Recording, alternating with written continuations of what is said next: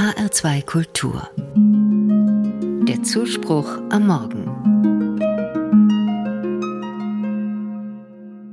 Ich gehe durch die Straße. Es ist belebt, überall sind Menschen unterwegs und habe das Gefühl, alle starren mich aus dem Augenwinkel an. Niemand um mich herum ist so blass, hat so helle Haare und eine so große Nase wie ich. Ich bin eine Ausländerin in Tokio und ich falle auf. Ich sitze in der U-Bahn von Tokio, immer mehr Menschen steigen ein, alle Plätze sind belegt, außer dem Platz neben mir. Zufall? Ich weiß es nicht. Aber es ist oft so. Als würden Menschen unbewusst vermeiden, sich zu mir zu setzen. Wenn ich dann mit Leuten rede, sind sie ganz aus dem Häuschen, dass ich ihre Sprache ein wenig spreche. Sie reagieren, als ob das etwas ganz Außergewöhnliches wäre, dass eine Fremde wie ich ein paar Brocken Japanisch kann. Manchmal fühle ich mich, als sei ich ein sprechender Papagei, der für seine Tricks gelobt wird. Ich bin in Japan im Auslandsjahr und es ist anstrengend.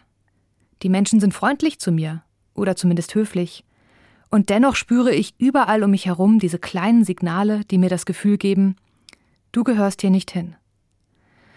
Und das auch nach einem Jahr. Diese Erfahrung teile ich mit anderen, die schon ihr ganzes Leben in Japan leben. Wer nicht japanisch aussieht, wird als Fremder oder Fremde wahrgenommen. Meistens ist es subtil.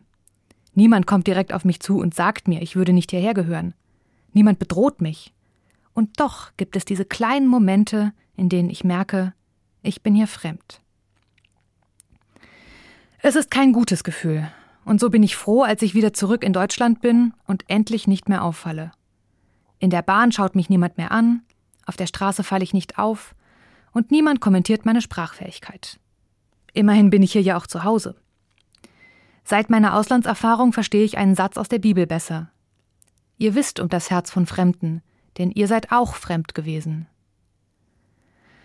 Für mich war das Fremdsein nach einem Jahr zu Ende, aber es gibt Menschen, für die ist das nicht so. Menschen, die nicht weiß aussehen, berichten das immer wieder, hier in Deutschland. Meine Freundin Sarah zum Beispiel.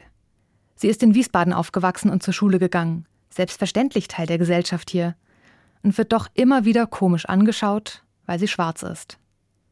Der Platz neben ihr in der Bahn bleibt oft leer, selbst wenn das Abteil voll ist. Bei Verkehrskontrollen wird sie jedes Mal herausgewunken.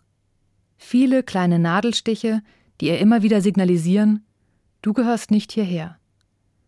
Das ist anstrengend und manchmal demütigend. Auch das Lob für ihr perfektes, akzentfreies Deutsch mag sie nicht mehr hören, Sie ist doch eine Deutsche, hier geboren und aufgewachsen. Sie kommt aus Hessen, hier ist ihre Heimat. Sie ist keine Fremde, aber sie wird dazu gemacht.